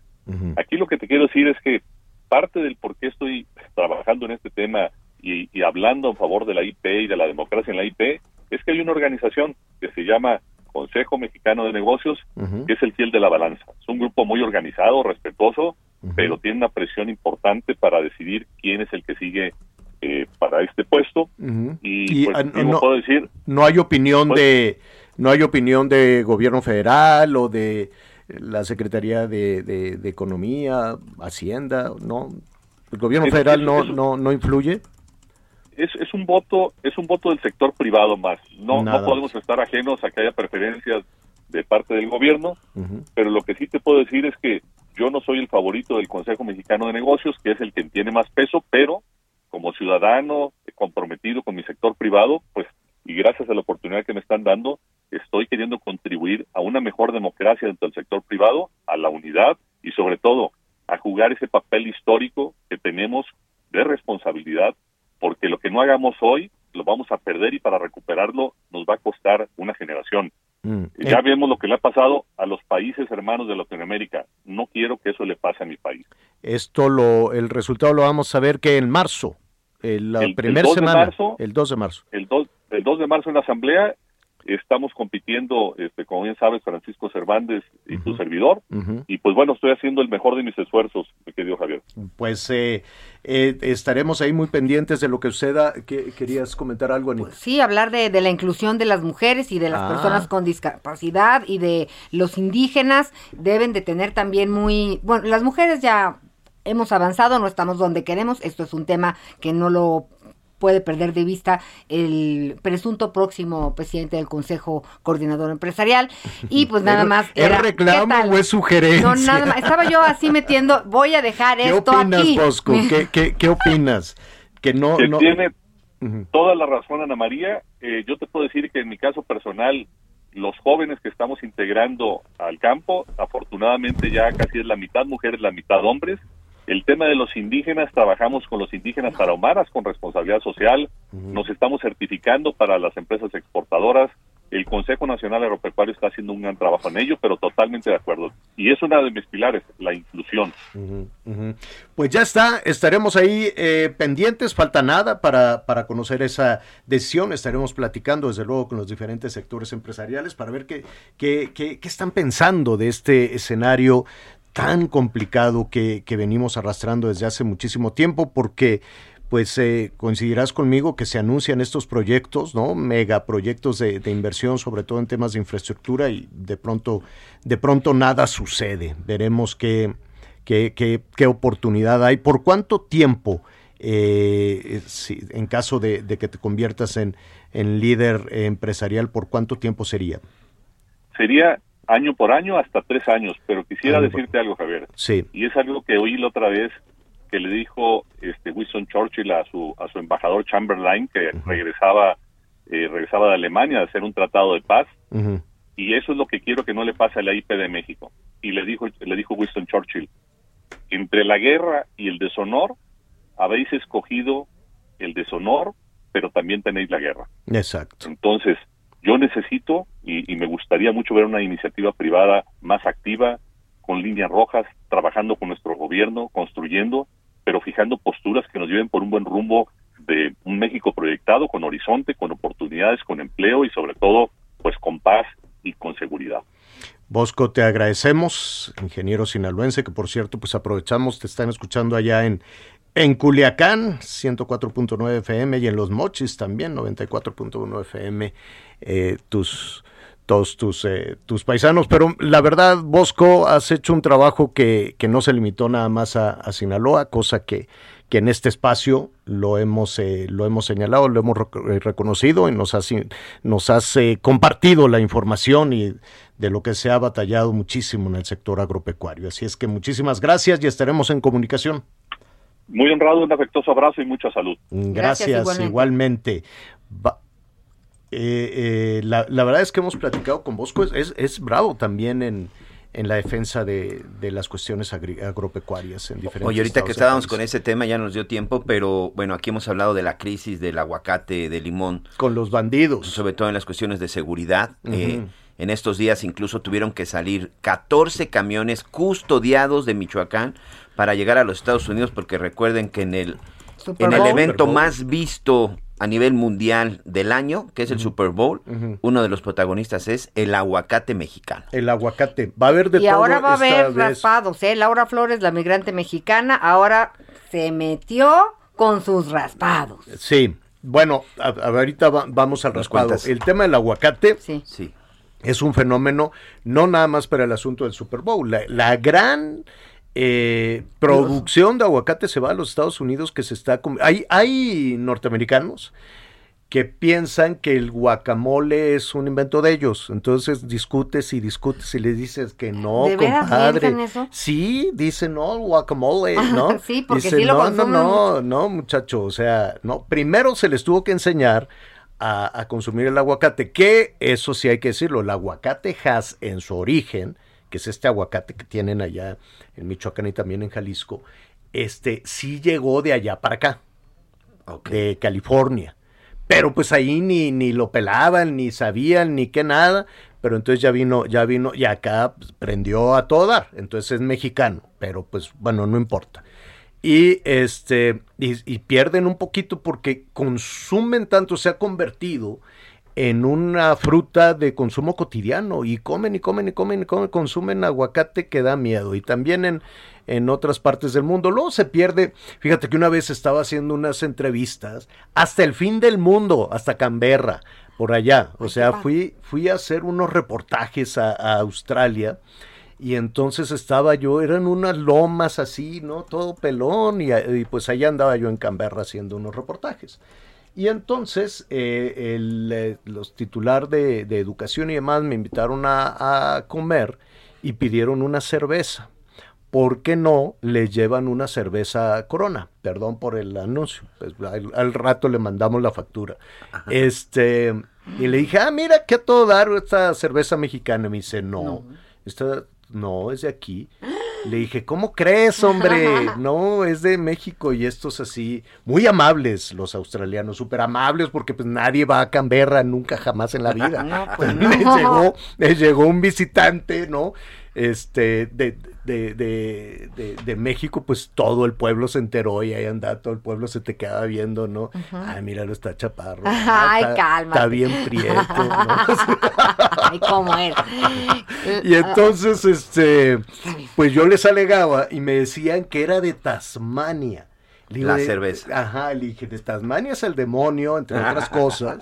Y sí hacen mucha cerveza en Tasmania. Ellos tienen una cerveza malona, ¿eh? Pero, este, y es un hit y todo el mundo anda con su corona. No me gusta que le ponen un, un gajo de limón, como los gringos. No sé qué necesidad de andarle metiendo. Un limón un- a la un lata. gajo de limón No, a la botella. a la botella. Ajá. Así le Como ponen un... michelada. No, No, no, no, no, le- no, le en la botella el un- limón sí. en, en la boca de la botella, pim. Como, como lo que te ponen en el tequila, se lo ponen ellos a la cerveza. Ah, exacto. No, no, no. Entonces, pues está bien hacerlo. Y ahí le fui buscando hasta que le dije, mira, le, checa la letra chiquita. Dice, ah. Ah, allá tampoco leen las letras chiquitas. No, tampoco. Muy bien. Vamos a los anuncios y volvemos. Te lo dije, corazón, quien lastima este cabrón siempre tiene su castigo. Conéctate con Ana María a través de Twitter, arroba Anita Lomelí. Sigue con nosotros. Volvemos con más noticias. Antes que los demás. Todavía hay más información. Continuamos. Estamos de regreso en las noticias con Javier Alatorre y me da muchísimo gusto saludarte, Aris Chávez, representante de Productos Politécnico. Buenas tardes. Muy buenas tardes, mi querida Anita, a todo el auditorio. Pues mira, los contagios han estado terribles. En esta última semana presentamos yo creo que uno de los picos más altos en tema de contagios, de hospitalizaciones.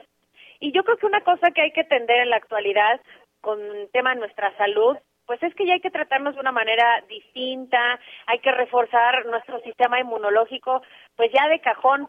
Nosotros en el Instituto Politécnico Nacional llevamos un año aproximadamente trabajando en reformular el factor de transferencia. El factor de transferencia es un tratamiento que muchas personas han tomado que ha logrado que se sientan muy bien, pero necesitamos hacer algo extra, un tratamiento mucho más potente y por eso creamos el factor de transferencia Forte. Este tratamiento es 10 veces más potente que el factor de transferencia que ya era muy bueno, pero logramos pasar de un 400% a un 600% de elevación en nuestro sistema inmunológico para que lo entendamos de una manera más sencilla. Haz de cuenta que vamos a llenar nuestro cuerpo de soldaditos que se van a multiplicar 600 veces, 600%. Esto nos garantiza destruir mucho más rápido virus, bacterias, hongos, células enfermas. Puede tomarlo toda la familia, no tiene efectos secundarios, pero en la actualidad con las enfermedades respiratorias hemos tenido excelentes resultados. La pandemia nos ha dejado muchas secuelas que hay que atender, desde problemas de alergias, asma, bronquitis, neumonía, pulmonía, y desde las primeras dosis con el factor de transferencia hemos visto excelentes resultados. Esta nueva versión Forte eleva tanto el sistema inmunológico que también nos permite tratar mucho más rápido otro tipo de enfermedades que tampoco hay que descuidar. Cáncer, diabetes, lupus, esclerosis múltiple, artritis reumatoide, VIH, son enfermedades que destruyen nuestras defensas.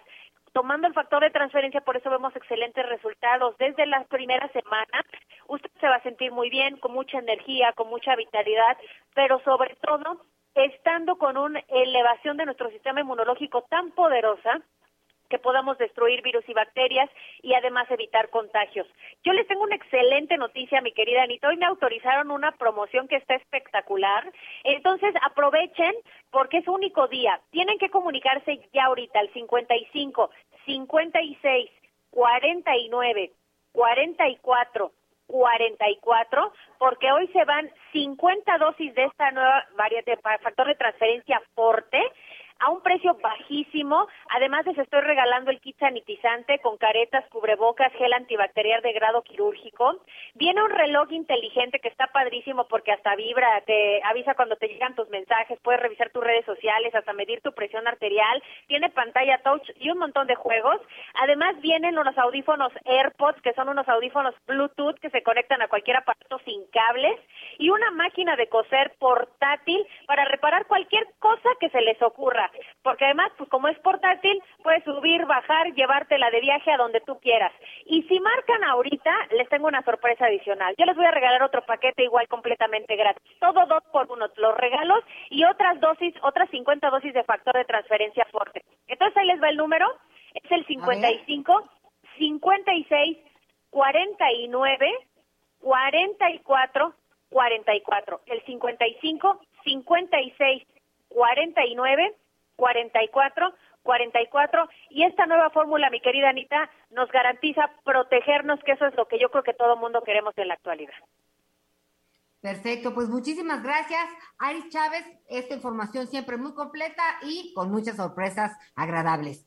Gracias, a ti, buenas tardes. Te mando un fuerte abrazo.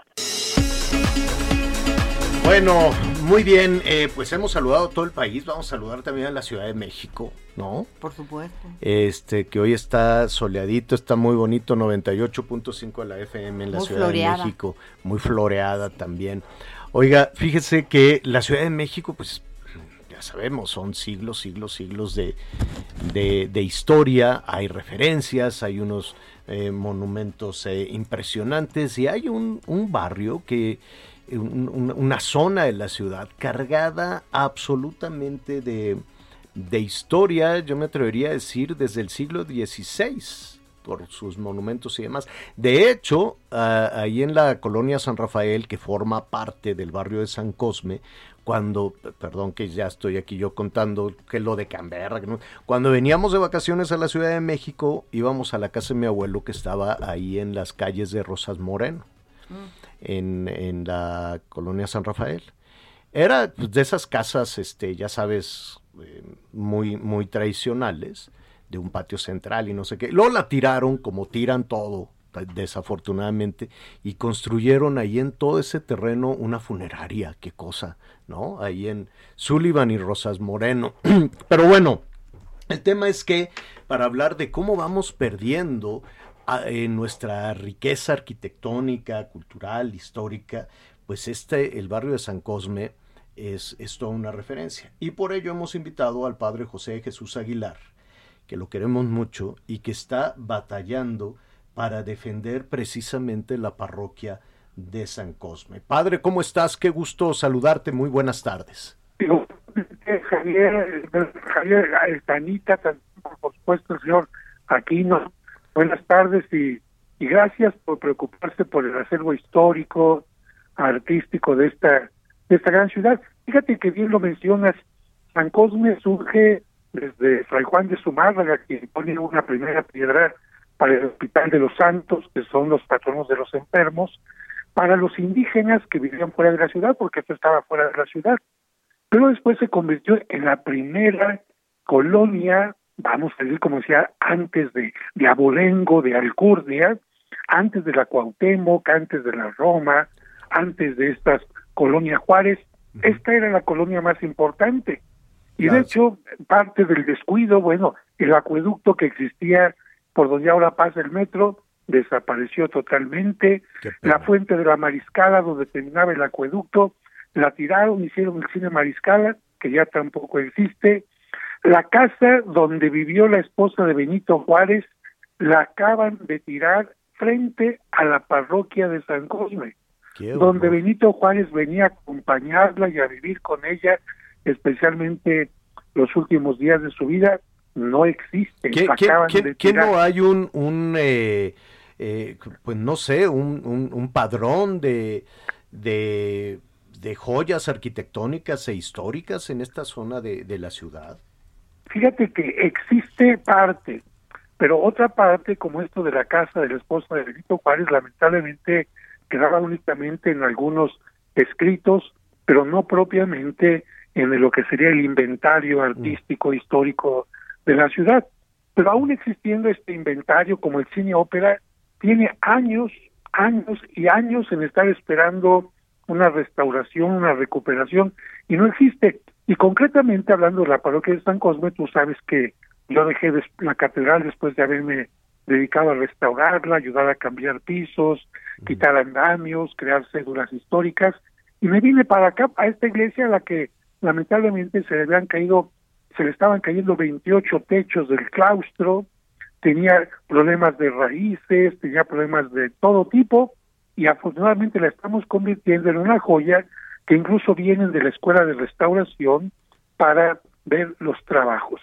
Pero lamentablemente a un lado, fíjate que comenzaron a construir, y yo me imagino que sin permisos porque construyen en la noche a partir de las 3 de la mañana, y curiosamente los días en que no hay trabajo, tampoco los días festivos, empezaron a levantar y a levantar. Yo dije, será una pequeña bardita, pero el problema es que esa pequeña bardita fue creciendo y sin, yo creo que sin ningún permiso vinieron y cortaron una enorme rama de un árbol histórico que tiene más de 100 años. Válgame. Pero fueron Aquí las ya- patrullas, ¿no, no padre? Fíjate que vinieron patrullas porque los vecinos se quejaron, pero las patrullas no hicieron nada. Incluso yo tomé un video con el número de las patrullas para que quedara, que constara qué patrulla vino aquí, pero no hicieron absolutamente nada y después siguieron cortando el árbol por la noche. Pero ahí no terminó el problema, sino que siguieron levantando. Evidentemente que no es, no hay un arquitecto detrás de esto, porque si ves tú las traves cómo están hechas por pedacitos, etcétera. El problema es que el muro que están construyendo ahora ya en el tercer piso ya empezó a chocar con el muro de la parroquia. Y tú sabes que tiene que haber mínimo una separación entre un edificio y otro. Y además tiene ventanas y hacia lugares que están prohibidos y otras cosas más. Evidentemente yo le hice un escrito a la señora delegada también y al para que estas cosas se regularicen, pero no he recibido respuesta todavía. Y mientras no hay respuesta y nadie para la obra, pues evidentemente que siguen construyendo, dañando este edificio que es del siglo XVII. Qué pena, qué pena además, imagínate, es una joya arquitectónica, este eh, afán, esta voracidad de algunos desarrolladores que avanzan eh, no solo sobre las, las áreas verdes que poco a poco van desapareciendo en, en la ciudad, ya no hay parques, ya no hay jardines, lo único que hay para los niños y, y las familias son centros comerciales. Y eh, lo más grave, vamos acabando con nuestra historia, padre. Así es, mira, otro elemento para que la gente valore lo que fue este convento, esta iglesia, aquí estuvo enterrado uno de los principales virreyes de nuestra ciudad, que incluso dio origen a los funerales de Estado. Entre otras cosas, aquí está enterrado Icas Balseta, el fundador de la Academia de Historia. Simplemente con esos datos tú ya dirías, ah, caray, bueno, si hasta una estación del metro lle- lleva su nombre, el mercado lleva su nombre, este es el barrio donde estuvieron y todavía están los principales eh, teatros de la ciudad, es el barrio donde está la Anda, a, a- a media cuadra está este el restaurante que creó la Tonina, el famoso luchador también, que mucha gente, tú también no has venido a probar las gorditas, pero si vieras qué buenas están. pues hay que ir, pues hay que ir, padre. Mira, eh, estaremos muy, muy pendientes. Yo creo que, que nuestra responsabilidad también como medio de comunicación es estar del lado de los ciudadanos, del lado de los vecinos, preocupados por mantener estos, estos espacios, esta riqueza de su colonia que se va, que poco a poco se va recuperando, ¿eh? San Cosme se, se, se está recuperando, esperemos que, que, que logre tener el esplendor aquel que, que en su momento que en su momento tuvo y padre pues estaré vamos a preguntarle ahora también a las autoridades por qué se está permitiendo esta eh, afectación no yo entiendo que las ciudades van creciendo eh, que, que, que se van modificando pero también hay que respetar los tesoros que todavía tenemos no Un ordenamiento. así Y es. yo te agradezco a ti, Javier, porque hay que recordar que las iglesias son propiedad federal, no pertenecen a la iglesia y por lo tanto son un acervo de la, de la nación. Así y por lo tanto, ciudadanos como ustedes, eh, comprometidos, responsables, preocupados por el acervo, creo que son los que deben de hacer escuchar sus voces, porque si no parecería, ah, es el padrecito. No, no, no. No. Yo soy encargado, responsable, eh, vigilante de que este lugar se mantenga de la Y mejor bueno, manera, pero es un bueno acervo que lo federal. haces, y qué bueno que lo haces y te apoyamos en esa en esa tarea padre muchísimas gracias buen fin de semana Eh, se nos vino el tiempo encima pero qué tal si el lunes hablamos de San Valentín Me parece muy bien. Sí. Y ahorita comete una buena sopita, como es tu exacto vamos hoy hoy toca sopita Y tequila. de Una- te- no, es viernes tequilero. Sí, sí, sí, el padre estará de acuerdo. Estoy segura que el padre también. un abrazo padre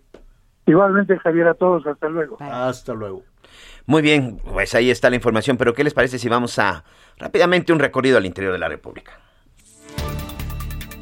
Tras presentar el semáforo epidemiológico del estado de Nuevo León, el gobernador Samuel García confirmó que habrá regreso a clases presenciales este próximo lunes 14 de febrero, así como un aumento en los aforos permitidos tanto en espacios públicos como privados, que ahora será del 60%. Las autoridades confirmaron que las condiciones de la pandemia del COVID-19 en la entidad están mejorando, al mismo ritmo que se reducen los contagios diarios de la enfermedad. El gobernador aseguró que ya se cuenta con el aval de los expertos y el Comité de Seguridad en Salud para que los menores regresen a las aulas este próximo lunes. Desde Monterrey, Nuevo León, Daniela García. En Tampico, Tamaulipas, el negocio del Cerdito Feliz apadrina a un niño de 3 años llamado Luis que padece cáncer, por lo que está rifando una canasta con 200 taquitos al vapor y un kilo de cochinita para recaudar fondos económicos. Así le informó la encargada de este negocio, Marisela Uribe. El remolque se ubica en la colonia Linda Vista de Tampico, justo en la avenida Universidad de esquina con Martínez, donde se ofrecen estos boletos a 120 pesos. Los interesados pueden comunicarse al número 833-155-4299 y se espera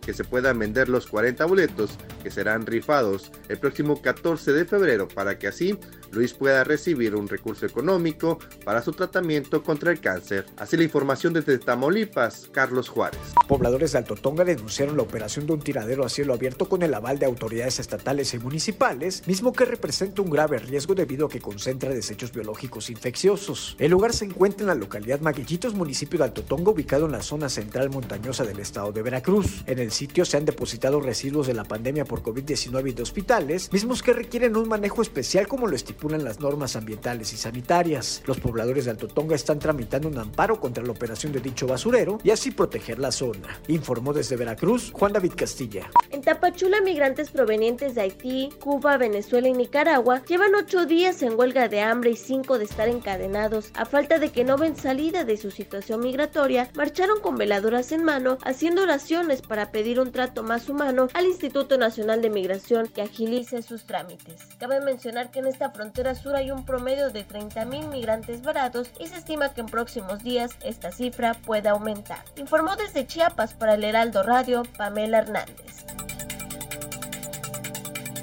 Bien, pues yo, yo espero que una sola persona ahí va, compre el canasto completo Sí. en Tampico. ¿Cuánto requiere este niño? Cuatro mil pesos. Sí, ahorita bueno se les va, se le va a juntar eso para tener este este, este apoyo, ¿no? Pero la verdad es que sí, lo que lo que está haciendo esta señora en el estado de Tamaulipas, esta señora que escuchábamos que va a rifar una canasta, una canasta de- de, de tacos, es ¿De qué para serán los tacos? Porque ya... son de esos tacos de canasta, pues son nuevamente, es que bueno, eh, aquí en la Ciudad de México son de una cosa, este, por allá. Han de ser como de esta, como de barbacoitas, así, adobaditos.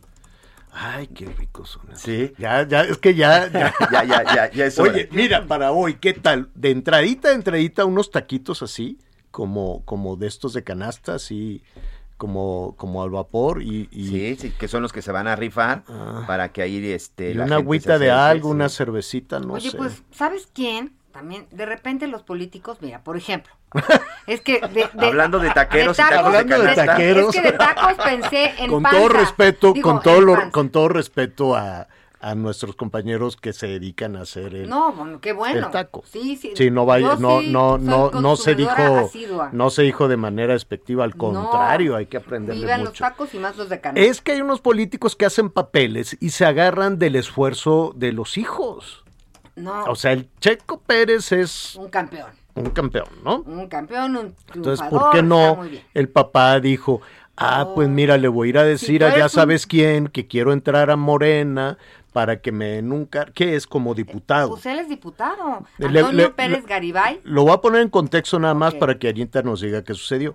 Entonces, este señor, este, pues la verdad, yo no lo he escuchado en tribuna ni que haga una iniciativa. Yo supe que era su papá el día que estuvo en el autódromo que va y celebrando. se le cuelga y todo. No, ya como, no, y, y está bien, pues celebra el triunfo de su hijo. Pero en tribuna, con un discurso encendido y una propuesta generosa, con todo respeto, pues yo no, no le conozco. No sé ustedes, digo, entre los 500 diputados. No, no, pues, Pues tampoco.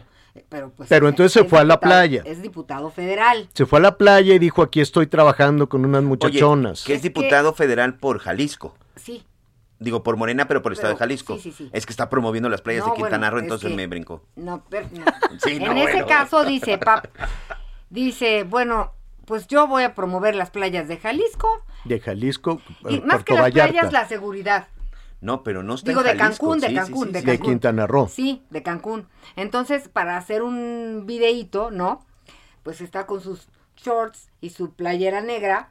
Ah, y- yo creí que era la de los Pumas. No, pues no sé de dónde sea, era toda negra, negra, Ajá. era negra. Y entonces le dijo a la señorita, oiga, ¿y usted qué? ¿Y usted qué? Pues que eran turistas. Este, unos Está dicen dos- que eran modelos, otros dicen que eran turistas. En bikini, dos En- jóvenes en rubias en bikini. sí, y un caballero también en su traje de baño. Con, una, con un Este- abdomen parecido al mío. No, no, no. Voluminoso. No es, no, no es cierto, Miguel. Pasados de peso, pero bueno, eso qué. Y del lado izquierdo está la Guardia Nacional, si no me equivoco. Dos y elementos. también están eh, la policía. La policía turística de del estado, sí. Exacto. Entonces, y pues bueno, ¿quieres oír lo que dice? A Sí. ver, hay viento. Es Entonces, el papá es del el Checo papá del Pérez, Pérez. Él es con Antonio dos Pérez este, señoritas en mini mini bikini sí. Diputado y federal la por guardia y la guardia nacional. Y la es. policía turística. A ver. Dios santo. Estamos recorriendo las playas de Quintana Roo. Esto es para promover la Fórmula 1 en Quintana Roo. La seguridad del día de hoy es muy importante. Desde la Cámara de Diputados seguiremos trabajando con la Guardia Nacional, Sedena y Marina. Lo más importante para México el día de hoy es su seguridad. Gracias amigos. Gracias. No estaba en la Cámara de Diputados, No, estaba, no, no, en estaba en la Cancún playa. con unas señoritas de un mini bikini Sí. y con la Guardia Nacional. Como que, como ¿Y que qué? cruzó por su mente de decir aquí estamos en la Cámara de Diputados luchando por la seguridad de las personas y promocionando la Fórmula 1. No dijo que podría ser uno de, les- uno, uno de los destinos para que hubiera una segunda fecha de Es la, que, es de que la Fórmula les, 1. les voy a platicar. también, pues, Hay- él promueve las... Hay una campaña con un grupo de empresarios, Ajá. empresarios que están impulsando y que acaban de mandar un proyecto para que en Cancún se lleve a cabo, por supuesto, una fecha, una nueva fecha de la de la Fórmula 1. Mm. Ya saben que son varias este varias jornadas y que una de estas aterriza en la Ciudad de México. Entonces, desde hace varios años hay un grupo de empresarios que le están invirtiendo mucha lana para llevar la Fórmula 1 a Cancún, Quintana Roo y pues el diputado federal por Morena del estado de Jalisco, pues está promoviendo en las playas de Quintana Roo, pues que la Fórmula 1. A mí me parece una absoluta no falta de respeto en varios sentidos. Uno, a su este eh, a, su investidura como diputado federal. Él es representante de la ciudadanía eh, y creo que esos mensajes pues merecen el, respeto que el, encargo que tienes, pues que lo haga desde tribuna o que lo haga efectivamente desde la Cámara de Diputados. Dos, en, eh, en cuestión de género, creo que ya hemos avanzado y no es, me parece una invasión tremenda a estas este, jovencitas en un bikini chiquititito ¿Qué a ver, todo lo que haces tiene, es un mensaje, todo lo que, y él quiso dar un mensaje, no entiendo de qué, al tener a unas chicas en un mm, mini Digo, pues estaban en bikini, la playa, son turistas. pero en ¿qué teoría, tiene, qué tiene que dicen, ver eso y- con y garantizar la hicieron- seguridad? fue- o sea, ellas accedieron. Se pero equivocó. sí, la verdad es un mensaje terrible, este, y visualmente, como tú dices, qué necesidad. ¿no? Me parece una falta de respeto a las jovencitas, aunque a- a- hayan accedido, este, por, No viene por- al caso. por lo Es que lo que pueda, por lo que se puede interpretar. Y tercero, tremenda falta de respeto al esfuerzo que hace la Guardia Nacional y el Ejército. Una Que también no sé tremenda falta de respeto se- de decir, ahí, sí. a ver, Bueno, pero si te llega alguien y te dice es diputado federal, pues este... Y el papá de sí. Checo Pérez. Irrespetuoso Eso. a, a su re- la, la representación ciudadana como diputado. estoy segura que ellos van a irrespetuoso en la en la en la cuestión de género. Y además la falta de respeto a la, a la, a la policía, a la Guardia Nacional y al ejército, desde luego, porque son el ejército es quien Sí, va la Guardia nutriendo la Guardia sí, sí, sí. Nacional. En fin, entiendo Y que lo que quería era hacer un, un anuncio de vengan, traigan la Fórmula 1 para acá. Lo puedes decir de otra forma, no este, en shorts y, y playera.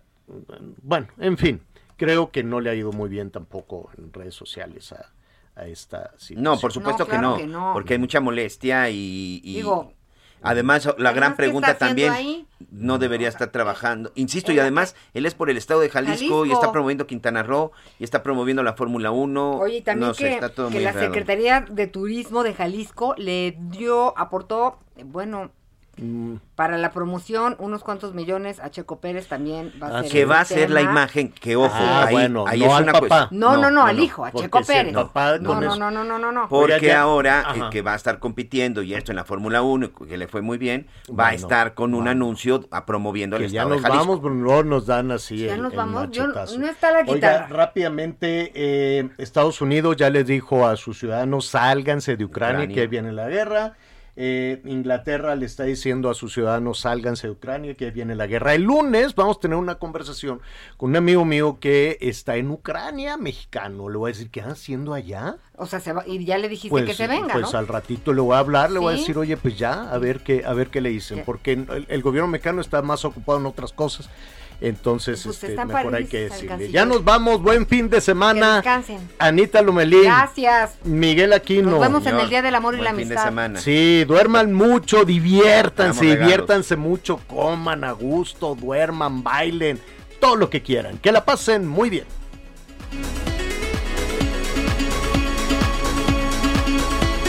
Conéctate con Javier a través de Twitter, arroba javier-alatorre. Gracias por acompañarnos en Las Noticias con Javier Alatorre. Ahora sí ya estás muy bien informado.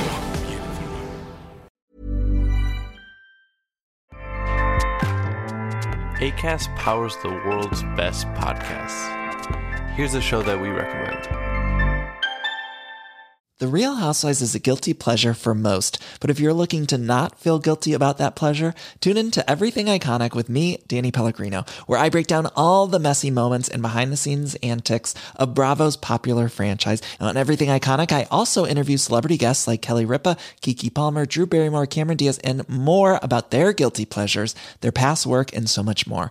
So if you're pop culture obsessed and find yourself watching way too much reality TV like me, tune in to Everything Iconic with Danny Pellegrino wherever you listen to podcasts.